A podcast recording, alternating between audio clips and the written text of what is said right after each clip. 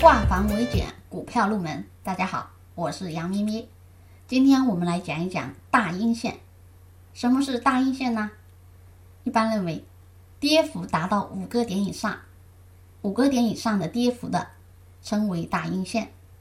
当然，如果跌得更厉害，还有跌停板，还有百分之十或者百分之二十。那么大阴线，它可以出现在任何情况下。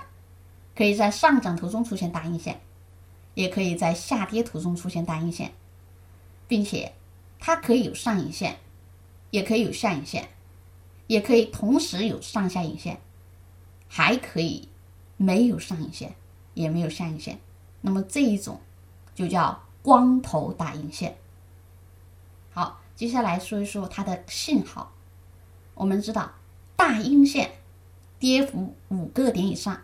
显然它是空方非常强大，空方信号非常强大。如果它在涨势中出现，是见顶信号；如果在下跌刚开始的时候就出现大阴线，后市可能还要跌。在下跌途中如果出现大阴线，还是继续看跌。在连续的加速下跌行情中，并且跌幅已经很大，如果又出现大阴线，有可能是。空方陷阱。总之来说，大阴线都不是什么好阴线，对吧？都不是什么好事情，因为它是空方很强烈的信号，要注意风险。好，更多股票知识，请查看文字稿或者给我们留言。